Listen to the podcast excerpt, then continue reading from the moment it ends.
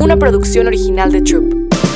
Del mito al hecho. Poner el mito sobre la mesa y descubrir las distintas caras de la moneda hasta llegar al hecho.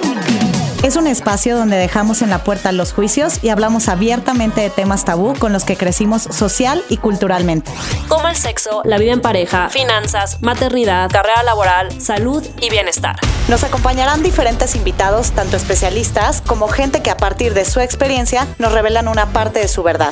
Este espacio es para ti, Para nosotras, y para todas las que quieran caminar juntas del mito al hecho. Hola, hola, bienvenidas a todos a un episodio más de Del mito al hecho. Y el día de hoy tenemos un episodio muy especial, sobre todo por la invitada que tenemos hoy, que es Patti de la Maza, que bueno, somos amigas ya desde hace, no quiero decir, más de 15 años yo creo desde la universidad.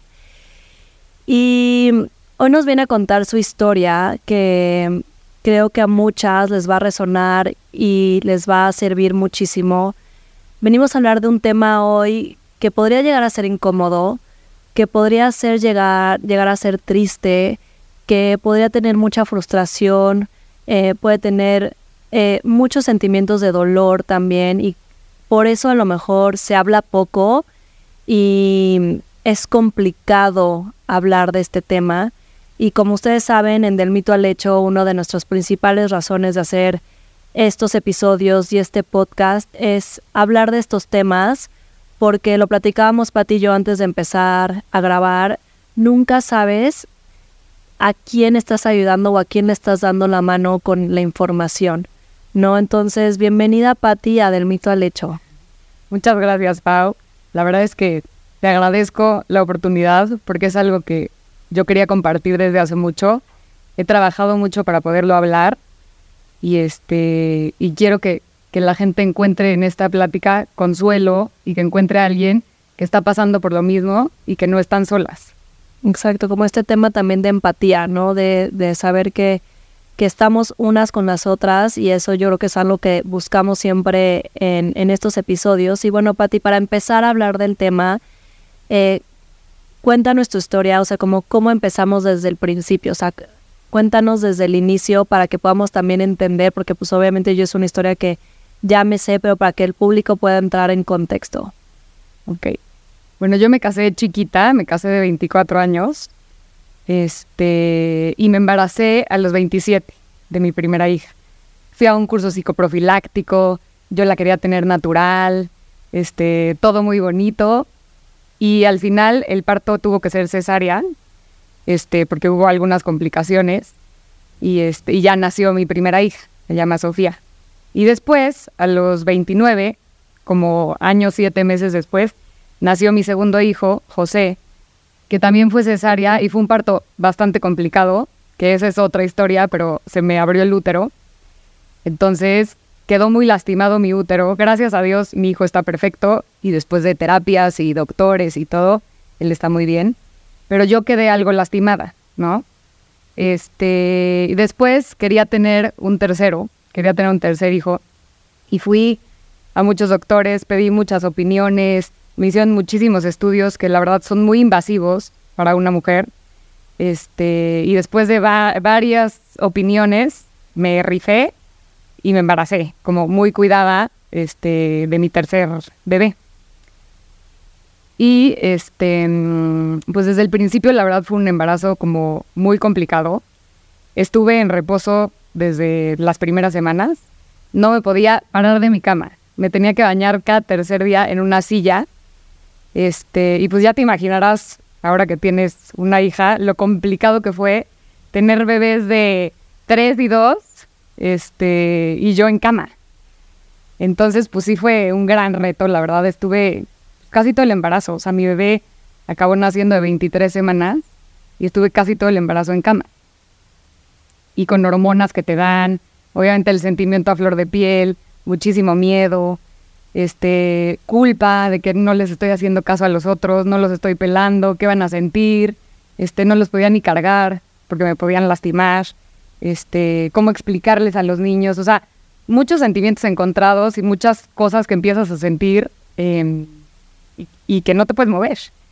Y que aparte creo que no, o sea, hablas de un tema súper importante que es la culpa, ¿no? Al final es lo, o sea, tú estabas haciendo lo que tenías que hacer, ¿no? O sea, no, no había otra opción, no había, o sea, te tenías que cuidar porque era un embarazo de alto riesgo. Y desde ese momento, o sea, aunque sabemos, y esto yo creo que nos pasa como mamás muchas veces, que aunque sabemos que es lo que se tiene que hacer, es lo que mi cuerpo ahorita tiene que hacer o lo que puedo dar, no significa que no vamos a sentir culpa por todo lo que no podemos hacer, ¿no?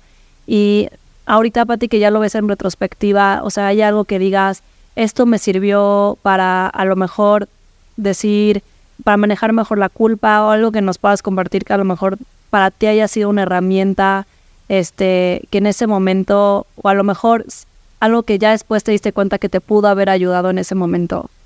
O sea, justo lo que dices, como pensar y decir, estoy haciendo lo mejor que puedo hacer con las herramientas que hoy tengo. A lo mejor y 10 años después hubiera tenido otras herramientas o 10 años antes otras herramientas, pero a mí me ayudó muchísimo como a vivir el presente y vivir el hoy y, día por día. O sea, hoy estoy bien y hoy sigue mi bebé dentro de mí y hoy le voy a echar ganas para no levantarme y no moverme y, tratar de estar con los otros niños como, o sea, es esa parte de ir paso a paso, no, no volarme al futuro y no volarme al pasado, como vivir mucho el presente. Este, mi bebé acabó naciendo a las 23 semanas y esto fue muy duro porque yo llegué al hospital y pues ya me dijeron, ya no hay nada que hacer, aunque te quedes en cama en el hospital, que también estuve como unos tres días en cama en el hospital, ahí sí me bañaban acostada, todo para, para no moverme e intentar salvarla. Este, y o sea, yo veía los ultrasonidos y la bebé seguía viva adentro de mí. O sea, eso es durísimo, como verla y, y sentir que se te rompen todas tus ilusiones, que se te rompen, o sea, ya tenía la cunita, la cobija, la ropita, este, o sea, como esa parte de tus ilusiones, porque igual y no la conoces, pero te están rompiendo un sueño y te están rompiendo tu familia de tres y te están rompiendo... Y está conectada a ti, está dentro de ti. O está dentro de te ti. Te vuelves mamá desde el momento en que te enteras que estás embarazada. Exacto. No importando cuántas, cuántos días, cuántas semanas, cuántos... O sea, entonces, pues eso es, o sea, al final ya es tu hija, o sea, ya ya tú eres mamá de esa niña, ¿no? Entonces, o sea, no, no solamente la expectativa que tenía, sino que tú ya estás conectada a esa bebé, tú ya llevas una semana o 23 semanas o lo que sea, o sea, siendo el, eh, lo que está manteniendo viva esa bebé, ¿no? Entonces... Exacto. O sea, esa bebé tiene nombre, esa bebé tiene un cuarto, tiene una cuna, tiene, tiene, tiene un lugar en tu familia, tiene un lugar para tus hijos, tiene un lugar para ti, para tu esposo. O sea, eso es lo que se rompe. Y por eso yo siempre digo que es lo mismo que pierdas un bebé a las tres semanas a que lo pierdas a las 40 semanas. O sea, para ti era tu hijo o tu hija y tenía un nombre y tenía un lugar en tu corazón y estuvo adentro de ti. Que hablemos un poquito de eso, Pati, que creo que es algo que, que, sobre todo si no eres mamá todavía, a lo mejor como no le damos esa importancia a las pérdidas, ¿no? Hablando justo del tema de hoy que es la pérdida que cuando es, cuando entra en el, en el, en la estadística de, es antes de lo, de las 12 semanas, ¿no? De, o sea, de los primeros tres meses, dicen, ah, pues, o sea, como que, pues eres parte de la estadística, ¿no? O sea, lo platicaba justo hace poquito con una amiga que ya tuvo su bebé, pero justo tuvo dos embarazos previos, pero estaban en, o sea, me es que la doctora me está diciendo que estoy en, soy parte de la estadística, que no es, o sea, como que no es algo fuera de lo normal y lo minimizan, ¿no? O sea, como que es algo como, pues, es, no, o sea, es normal, pasa y la estadística, o sea, es parte de un porcentaje. Y como, como, o sea, cómo debemos, o sea, como sociedad, no solamente las mujeres, sino, o sea, hombres y mujeres, como sensibilizarnos esa parte que no importa, o sea, lo volvemos a lo mismo, o sea, tú te conviertes en mamá em, desde el momento que te enteras que estás embarazada, o sea, entonces empezar a cambiar también nosotros a nivel social cómo nos dirigimos o cómo estamos reaccionando a cualquier mujer que haya tenido una pérdida. Exacto, es que tú lo dices, es algo social. Hasta yo, o sea, hasta yo diciendo, ay, pero no es lo mismo que yo perdí a mi bebé de 23 semanas que la que lo perdió de 40, ¿no? Pero no, sí es igual. O sea, si te pones a ver, sí es lo mismo. O sea, tenías una vida dentro. Tenías más que una vida, porque a lo mejor antes de las 12 semanas, que es muy común, pues no, no sientes tanto estos síntomas, no sientes las pataditas, no lo has visto, ¿no? O sea, pero traes hormonas, tu cuerpo cambia, porque empieza a cambiar desde el principio, y más que nada tu mente. O sea, tu mente cambia, tú sabes que vas a tener un bebé, te ilusionas, o sea, es una ilusión, es como, es tu vida, te estás imaginando cómo va a ser tu vida y llegan y te lo rompen. O sea, se te cae, te cae todo tu mundo, de verdad que, o sea, aunque sea la semana 8, te están rompiendo tus sueños, te están rompiendo una ilusión muy grande que tenías que, bueno, para una mujer es ser mamá, que es algo pues, que traes desde que, de las películas de Disney, o sea. Y, y, por ejemplo, o sea, para, para también sensibilizar a las mujeres y hombres también, o sea, como que yo lo pensaba y lo leí cuando, o sea, cuando hablamos del, de qué, qué debemos hablar en este episodio, como que a veces no sabemos cómo reaccionar cuando tenemos alguna amiga, hermana, conocida que está pasando por ese proceso. Como que dices, ay, no, mejor le quiero dar su espacio y no quiero preguntar porque es algo muy íntimo y muy... Y lo hablábamos, ¿no? O sea, hoy que vengas a hablar aquí de esto, Pati, o sea, no, o sea, requiere mucha valentía, este, porque, porque no es fácil, ¿no? Entonces, hablamos que a veces es mucho más fácil dejarlo en un cajón, meterlo y, y tú como persona alrededor de, no sabes si acercarte, si preguntar de más y, y también todo lo que, o sea, que nos platiques un poquito todo lo que tú estabas experimentando en cuestión de, de ver a otros bebés, de que otras amigas a lo mejor se, se, estuvieran embarazando y como que también es, o sea, desde, y, vuelvo a esto que siempre hablamos de que desde no juzgarnos, o sea, es desde que a veces el juicio de tener, somos humanos y tener coraje, sentir envidia, sentir, uy, es normal, o sea, no sé por qué lo, a veces lo juzgamos tanto que es como, eres una persona mala si sientes ese tipo de cosas, ¿no? O sea, ¿cómo fue ese camino para ti y como qué consejos nos podrías dar de cómo abordar si alguien cercano está pasando por esto? Mira, entras en una etapa en donde tienes mucha razón, te sientes mala, te sientes que lo que estás pensando y lo que pasa por tu mente no es correcto y no lo puedes decir porque no, no es socialmente correcto. Por ejemplo, te caga la, la amiga que se embarazó y que tú acabas de perder y, y, de verdad no te pones feliz. O sea, y no es que seas mala y no es que le desees mal al, al bebé y no es que no la quieras, pero de verdad te, te carcome por adentro. No quiero decir un baby shower porque todas están felices, porque hay un bebé y los pañales, y tú acabas de vivir un dolor espantoso y de verdad no quieres estar ahí. Pero la gente no lo entiende, o sea, tú crees que tu amiga se va a sentir, o que hay que hostil, que, que no quiere venir, o que viene de jeta. O sea, hay que ponernos un poquito, y hablando de la empatía, en el lugar del otro y pensar lo que vivió. O sea, y lo que lo y respetarlo, ajá, respetarlo, respetarlo y lo y lo twisted que pueden llegar a estar tus pensamientos y tus emociones. Estás confundida, estás enojada, estás furiosa, estás enojada con la vida porque es parte del duelo. Este, no obviamente, digo, a mí me tocó ir a ver bebés al hospital en el que yo estaba. Y te juro que, o sea, fue un trabajo, o sea, no podía ni entrar a la puerta. De otras amigas, dices. De otras amigas, o sea, visitar bebés y era el hospital donde yo había estado, el piso donde yo había estado. Y, y yo no pensé que me iba a costar tanto, pero entraba temblando. O sea, en una me regresé al coche. O sea, de, perdón, no puedo ir. Este, y esta parte que dices de si me acerco, no me acerco, la verdad es que la, la mujer está enojada y va a estar enojada si te acercas o no te acercas, si le dices o no le dices, pero yo creo que sentirte acompañada y sentirte como, no sé, a mí, por ejemplo, una amiga me mandó flores. No decían nada, o sea, simplemente me mandó flores.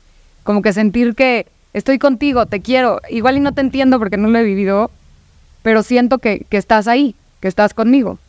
Y está cañón eso que dices del tema de, de sentirte como una mala persona porque no quieres ir a un baby shower, no quiere, o sea, no quieres ir a ver un bebé, no quieres ir, o sea, eso es como que, como que también, o sea, como que trabajar en, en darnos esa, ese chance a nosotras mismas. Y esto en cualquier cosa que estés pasando, o sea, o sea una pérdida o, o lo que, o sea, a veces somos como muy duras con nosotras mismas y como que permitirte güey, si no vas al baby shower está bien, si no vas a visitar a una amiga está bien, si no vas, o sea, ¿sabes? Estos compromisos sociales que luego es que nada se estoy yendo porque a huevo tengo que ir por cumplir. Güey, cuando acabas de pasar algo tan cabrón, Sí. o sea, como que siento que tenemos que dejar de, o sea, de forzarnos a hacerlos y más bien respetar, o sea, hablamos de respetar lo que está sintiendo el otro, respetar lo que estoy sintiendo yo. Exacto, hablarte bonito, quererte, apapacharte, no pasa nada. No pasa nada si no vas. Nadie va a pensar mal de ti. O sea, ¿por qué nos importa lo que va a pensar el otro cuando tú estás trabajando en curarte a ti misma?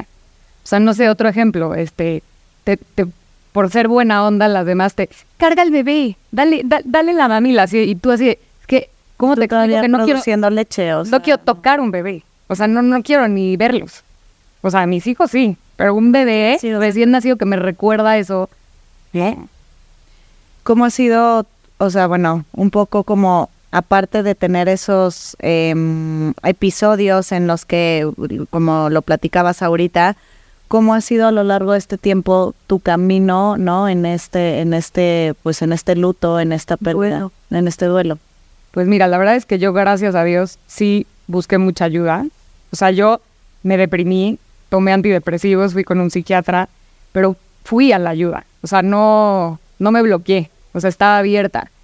Fui a un grupo de ayuda de mamás que en diferentes etapas de sus embarazos habían perdido bebés. Este, era- es una fundación que se dedica a eso y fui con ellas. Este, fui a terapia con psicóloga como dos años hasta que ya me dieron de alta y yo me quería tomar cafés con ella. Pero la verdad es que yo sí leí mucho, me metí a meditar, este, o sea, me trabajé muchísimo porque me sentía tan mal y, y para mí era tan importante que no, yo no lo podía hablar. O sea, yo no podía hablar de esto sin berrear. Entonces no se lo podía contar a nadie porque era de flojera, o yo pensaba que era de flojera, ir a tomar un café con mis amigas o ir a una comida X de viernes y echarme a llorar. Y era por el que dirán, porque decía que, o sea, les voy a arruinar el día y ya pasó un año y todas quieren sus tequilas y Aperol Spritz y no sé qué, yo aquí berreando, ¿no? Me, me, o sea, se me pasaban las copas y también lloraba por el mismo tema. O sea, lo traía, estaba muy lastimada, como mucho tiempo. Mis hijos me veían llorar y pues también esta ayuda me ayudó para habla de ellos con la verdad. O sea, diles qué pasó, diles cómo te sientes, llora. O sea, yo lloraba en el coche y me Porque está preguntaban, estigma "¿Por qué de que lloras?". tus hijos no te pueden ver llorar, ¿no? Te tienen que ver siempre fuerte. Exacto. Pero si yo no hubiera tenido la ayuda y la psicóloga no me hubiera dicho que te vean llorar. O sea, es muy importante que les digas, humano, es que es- estoy triste porque extraño a Elenita porque, y tiene nombre y en sus cumpleaños le hacía un pastelito con una vela con mis hijos y le soplábamos la vela y para mí y en mi casa es Elenita y tiene un lugar y tiene cinco años y existe, ¿me entiendes? Porque existió y tiene una parte en mi familia que mucha gente no lo hace porque mejor lo bloqueas o lo tapas y, trabajarlo es muy duro, o sea, es, llorar es horrible, o sea, La parte médica, ¿qué tan humana eh, viviste mm, esa parte, no? Eh, de repente también está, o bueno, yo he vivido de cerca con muchas amigas que es como, ah, o sea, desde el, no sé, o sea, médico, ginecólogo, el equipo, y es como, pues a veces no hay tanta hu- humanidad, ¿no? O tanta empatía. Le contaba a Pau que yo nací de 24 semanas y mi papá cuando llegó al hospital, literalmente así se refirieron, ¿eh? de que a ver que su esposa estuviera bien, o sea, hace mi mamá, le dijeron como, ay, acompáñenme a ver su productito, o sea, le dijeron a mi papá, acompáñenme a, a- a- a que vea su productito. Y mi papá. ¿cómo? O sea, independientemente que se sorprendió que había nacido o no, fue como productito. O sea, mi papá como, ¿por qué? ¿Cómo se refieren así? De que, porque pues era una ratita, pero pues no era un productito, pues era un ser humano, ¿no? ¿Cómo fue para ti también esa parte eh, médica, humana que viviste? Mira, yo gracias a Dios tenía un ginecólogo súper humano y este, para empezar fue parto natural. Ok. Este fue parto natural y me dijo, como es tan chiquita, aunque hayas tenido las otras cesáreas, te conviene porque no te lastimamos más, no es una operación, tú puedes, ya sabes, o sea, desde ahí como que me empezó a terapiar. Me dio chance de hablarle a un padre y la bautizamos cuando salió y no lo dejaron pasar porque era un parto, pero el padre hace cuenta que por teléfono me dijo, con que tú le pongas agüita en la, en la frente y digas, eres Elena, es Elena. Me dio chance de cargarla un ratito, o sea, de tenerla conmigo. O sea, como que en ese momento yo decía, qué fuerte, o sea, ¿cómo la voy a cargar si se va a morir? O sea, es fuertísimo, pero después lo entendí y como duelo, es muy importante que la vieras y es muy importante que la tocaras y es muy importante que vivas eso, porque hay mamás que se las quitan y se van. Y ya no la viste y ya no sabes ni cómo era y ya no o sea, ya no la sentiste y eso es bien importante para vivir tu duelo. Todos los hubieras, ¿no? Hubiera hecho esto, hubiera hecho lo otro, hubiera este, reaccionado distinto, o sea, justo, o sea, Pati, tú me dices antes de entrar al episodio como que muchas mamás te han buscado em, a ti porque pues pasaste por esto y eh, esta es la importancia de justamente contarlo hoy en el mito al hecho y todo, pero ¿qué, o sea, como que qué consejos o qué cosas les, les dirías a las mamás que a lo mejor van a pasar por esto y que todavía no saben que van a pasar por algo así y que, pero que te tengan en mente como, véanla, este, hagan esto, como ciertas cosas que a ti sí hiciste y cosas que a lo mejor no hiciste que te hubiera gustado hacer. Yo diría que, o sea, nunca des por hecho un bebé, nunca des por hecho de yo voy a tener cuatro y van a ser dos niñas y dos niños, o sea, porque no pasa, ni siquiera como tú te imaginas tu parto va a ser. Entonces, de verdad, una vida, un hijo, es un milagro que no se puede dar por hecho. O sea, ver a tu hijo de la edad que sea caminar, brincar, saltar, que esté bien, es de agradecer todos los días todos los días. Entonces, uno, no dar por hecho nada, porque los planes cambian, ¿no? Este, dos, buscar ayuda. Somos muy fuertes y a lo mejor muchas son mujeres empoderadas que pueden, sí puedes, puedes con todo y más. Pero ¿por qué no dejarte ayudar? O sea, ¿por qué no ser compasiva contigo y no, no lastimarte a ti misma? O sea, no decirte, no funciono para ser mamá, este, ya no voy a poder tener hijos, este, me van a mandar, mi esposo me va a mandar a volar porque él quería un tercero y yo no puedo darle lo que quiere. O sea, no, apapáchate, quiérete y no, no, no, o sea, no tienes que hacer nada. Lo que hagas es porque quieres. Y, y, lo que hagas lo tienes que hacer con mucho amor y con mucha compasión y hablándote bonito, lo que decías, o sea, no, no te hables feo, ¿no? Y este, no evadir, ¿no? Que no evadir. Y tres, platícalo. Y aunque le des hueva a tus amigas el viernes porque te echaste a berrear, si tú lo traes adentro y son tus amigas, se chingan y te oyen. Sí, y te oyen tres horas llorar durante tres años, porque así lo vas a sanar. Y es que justo lo hablábamos en otro episodio del tema de por qué está tan, este, como que mal estigmatizado el tema de llorar, ¿no? O sea, como que cuando lloras dices que, o sea, qué hueva, o qué difícil, o ay, pobre, ya sabes, así como que este sentimiento como que deberíamos también normalizar el tema de llorar en un... O esto como tú eres fuerte, ¿no? Y es como, déjame llorar ahorita, o sea, no me digas que soy fuerte, ya sé que soy fuerte o no, me vale, es como, ahorita quiero llorar, o sea, qué fregados, ¿no? Pero también me gustaría preguntarte para ti, ¿cómo se vive un duelo así en pareja? O sea, bien duro, muy difícil, porque aunque tú eres la mamá, tú la tenías adentro, tú sentías las hormonas, pues él participó y es el papá y, tiene su gran lugar. Y la verdad es que están viviendo los dos una pérdida del mismo hijo, pero diferente. Cada quien, cada persona vive diferente su duelo. Por ejemplo, en mi caso yo soy la fuerte, yo no lloro. O sea, como que yo lo agarré muy hostil, yo estaba muy enojada. Y mi esposo desde el día uno lloró. Y desde el día uno se echaba a llorar y decía lo que sentía. Y, para, y yo como que decía, no manches, o sea, o sea, saca la garra, tienes que ser más fuerte. o sea, como que ese era el principio. Que después él lo vivió más rápido que yo porque él sí lloró y sí se permitió sentir, lo sacó y yo me tardé. O sea, yo me tardé porque estuve enojada. Por ejemplo, las cenizas. Bueno, desde el hospital te, te tienes que ir a la morgue a reconocer el cuerpo.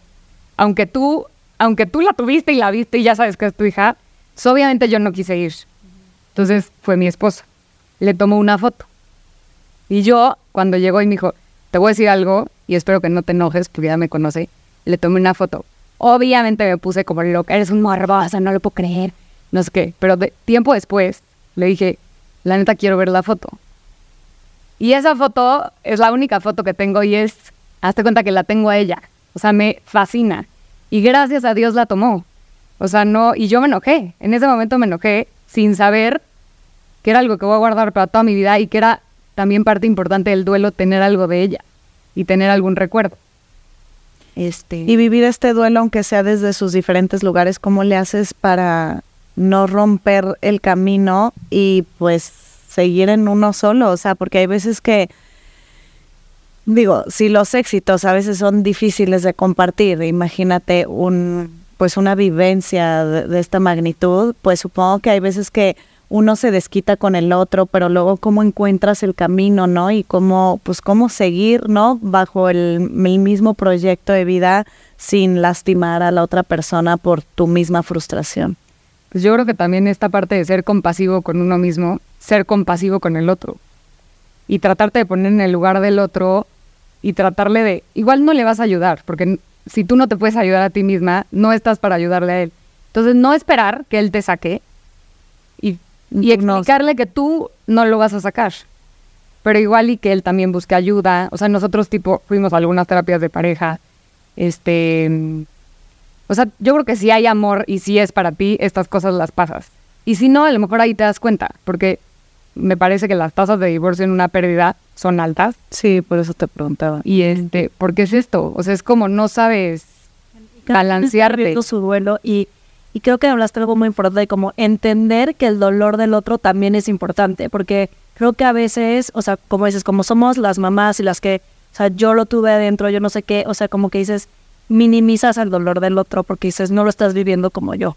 Yo tengo las hormonas, yo tengo no sé qué, y sí, no lo está viviendo como tú, o sea, ese es un fact, o sea, seguramente, así como la maternidad y la paternidad, lo hemos hablado en otros episodios, no son iguales porque son distintas, porque vivimos caminos distintos, aunque es el mismo bebé. O sea, es simplemente, o sea, con, hacernos conscientes de eso y que uno, uno no vale más que el otro, uno no es más importante que el otro. O no invalidar eh, la manera en que cada uno siente el dolor. Exacto, y él es el papá.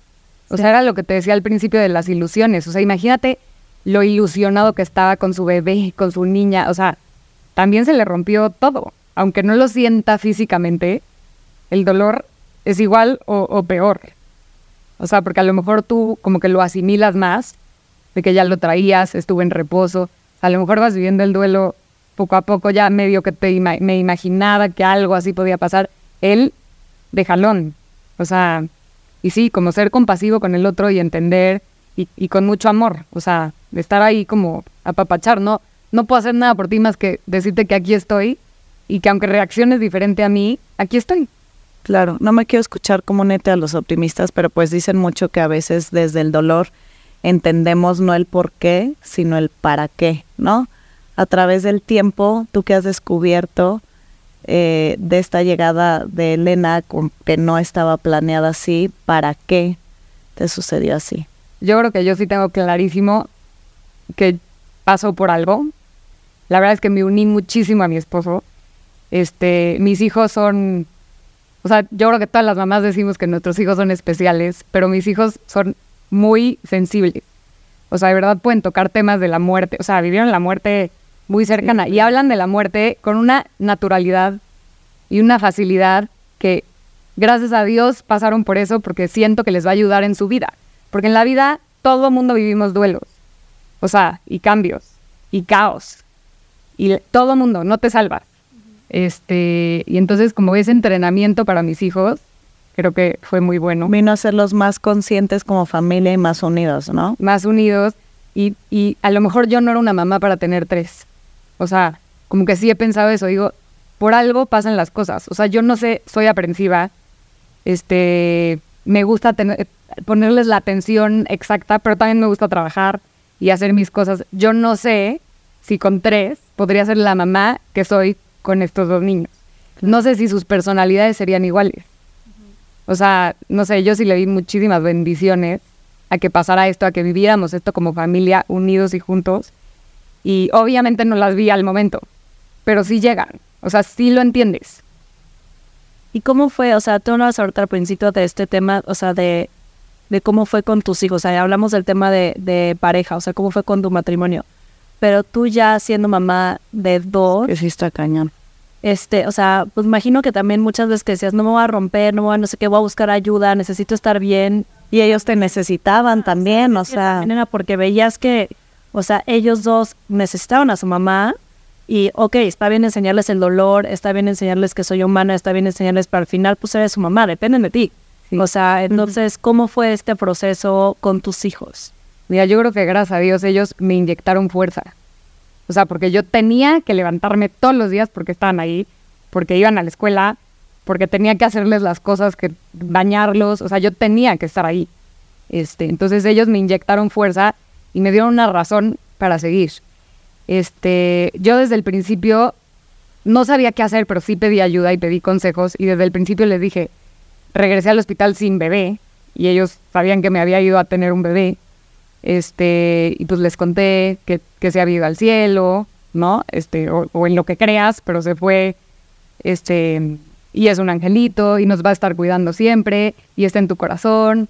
Este, mi hija, hasta tipo dos semanas después, tenía una plumita abajo de su almohada. Y entonces yo le encontré la plumita y le dije, Sof, ¿qué es esta plumita? Me dijo, es una, es una alita de Elenita que me vino a visitar en la noche. Bueno, ya. Entonces, o sea, la verdad es que mis hijos lo tomaron, o sea, son súper profundos, pero ellos no lloraban. O sea, ellos era como, tengo a mi es más, yo o lloraba sea, y me decían, pero ¿por qué estás triste si se fue al cielo? ¿Por qué estás triste si tenemos un angelito? O sea, ellos de verdad que nunca lo vieron. Es más, Sofía, este, quiero ver una foto, quiero ver una foto, quiero una foto. Entonces hablé con la psicóloga y le dije, ¿qué hago? O sea, no le puedo enseñar la foto porque se va a traumar. Me dijo, a ver, o sea, disfraza la foto, ponle corazones, ponle chispitas, brillantina, así, lo último que se vea que sea la foto. Para ella es importante ver eso, porque ella se dio cuenta y quiere cerrar. Y para su duelo, que también vivió, es importante. También es importante. Entonces hice una foto así con unicornios y se le enseñé. Entonces ya la ve y me dice, ay, bueno, pero estoy más bonita yo. Y yo, sí. Y ya, como que ella cerró su... Su cerró y tenía tres años, pero se dio cuenta. Entonces sí, la verdad que existieran mis hijos fue una bendición. O sea, me dieron mucha fuerza, me inyectaron pila, me ayudaron a salir adelante y a buscar ayuda. Y, este, o sea, proceso que decías, Pati, o sea, al final, de que es parte de tu familia, ya es algo que va a ser pues, toda la vida. O sea, que creo que, que, que es un consejo súper lindo de decir, es alguien, o sea, ya ocupa un lugar en mi familia y no es, o sea, no es, No es como el elefante rosa que está en el cuarto y nadie quiere hablar de él, ¿no? O sea, y al final tú también te presentas que eres mamá de tres hijos, sí, ¿no? Eh, eh, Cuando platicamos, bueno, platicamos contigo y nos mandaste de que Pati es mamá de tres hijos. Sí, porque eres mamá de tres hijos. No, o sea, yo creo que es importante darle un lugar. O sea, porque tiene un lugar.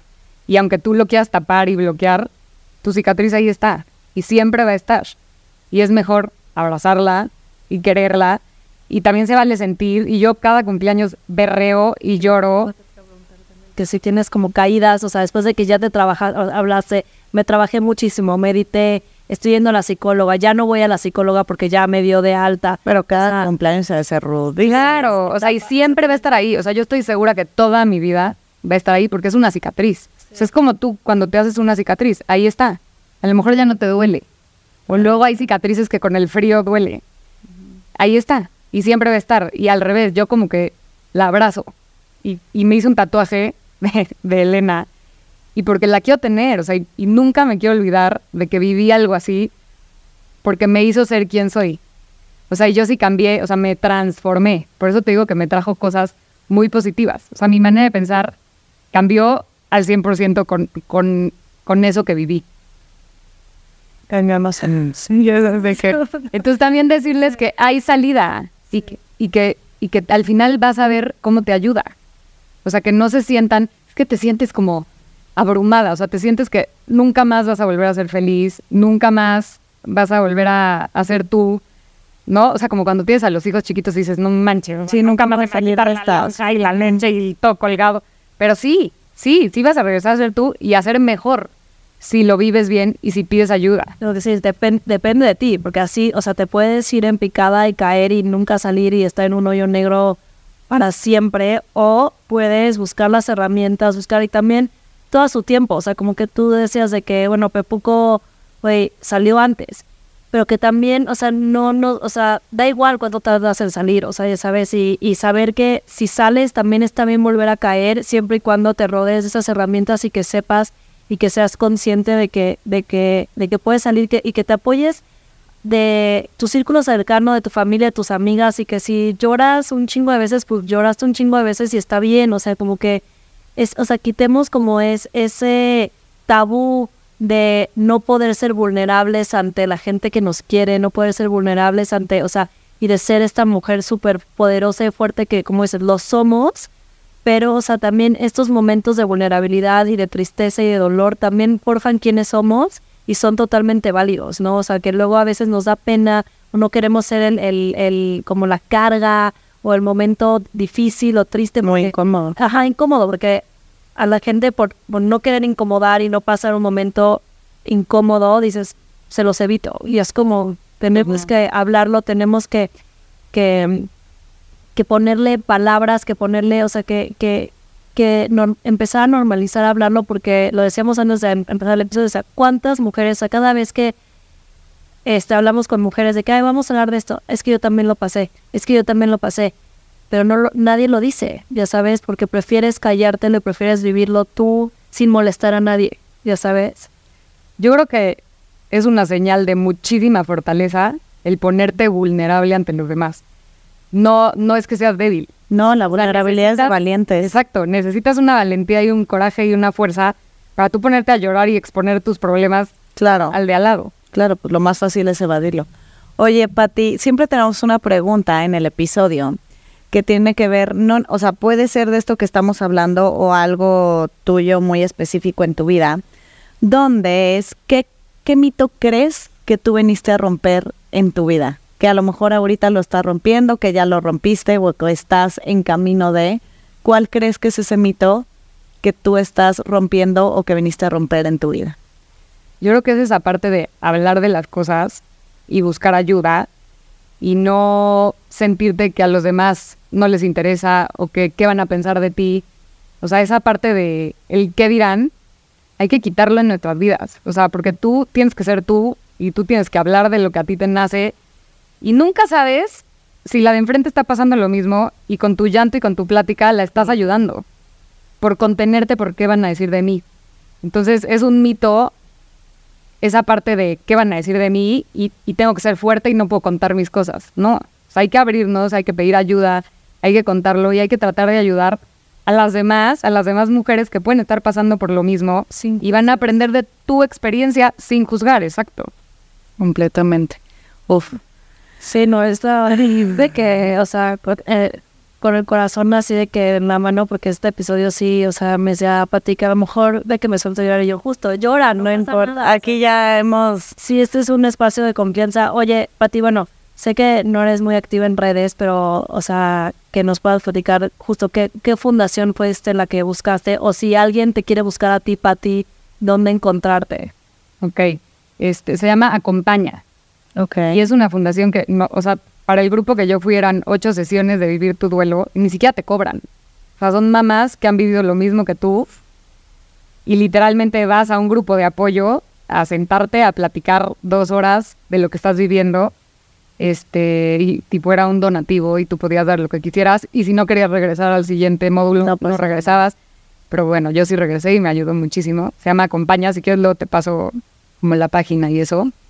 Y yo estoy como Patrushka en, en Instagram, ¿Con K? ¿Patrushka? con CH Ah, CH. Ok. y sea y este y de verdad o sea quien quien se quiera acercar a mí yo les puedo ayudar y decir todos los tips que yo hice y eso platíquenlo y háblenlo y llórenlo Qué fuerte. Pati, pues gracias. La verdad es que es una historia que desde que, eh, bueno, me la platicó Pau, me llega muy profundo, no solo porque pues somos mamás, sino porque soy una bebé prematura, entonces es, es, es tremendo escucharlo. Este, pues nada, muchísimas gracias Pati por abrir tu corazón, por abrirte. Yo creo, estoy muy segura que hay mujeres allá afuera que se van a poder identificar con tu historia y que abrir la conversación las va a ayudar a sanar un poquito. Entonces, y eso es, un- es lo que buscamos. Entonces, muchas gracias, Pati. Eh, bueno, ayúdanos a compartir el episodio y pues nada, nos vemos en el siguiente miércoles en Del Mito al Hecho. Del mito al hecho. Una producción original de Troop.